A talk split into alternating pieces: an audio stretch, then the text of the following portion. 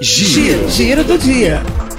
Os primeiros 14 dias do mês de abril registraram queda de 80% no número de óbitos causados pela Covid em Araraquara, em comparação aos primeiros 14 dias de março. Foram 81 mortes nas duas primeiras semanas de março contra 16 em abril. A redução reflete as medidas rígidas de isolamento social adotadas pela Prefeitura, incluindo o lockdown realizado de 21 de fevereiro a 2 de março.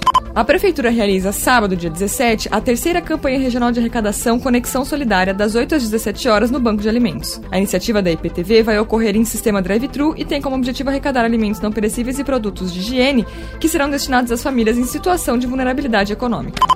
A campanha Araraquara Campeã em Solidariedade, liderada pelas guerreiras grenás, arrecadou cerca de 615 quilos de alimentos não perecíveis e 184 unidades de produtos de higiene pessoal e de limpeza. Foram três horas de campanha no sistema drive-thru e todos que doaram receberão uma foto autografada pelas bicampeãs da Libertadores. Giro do dia.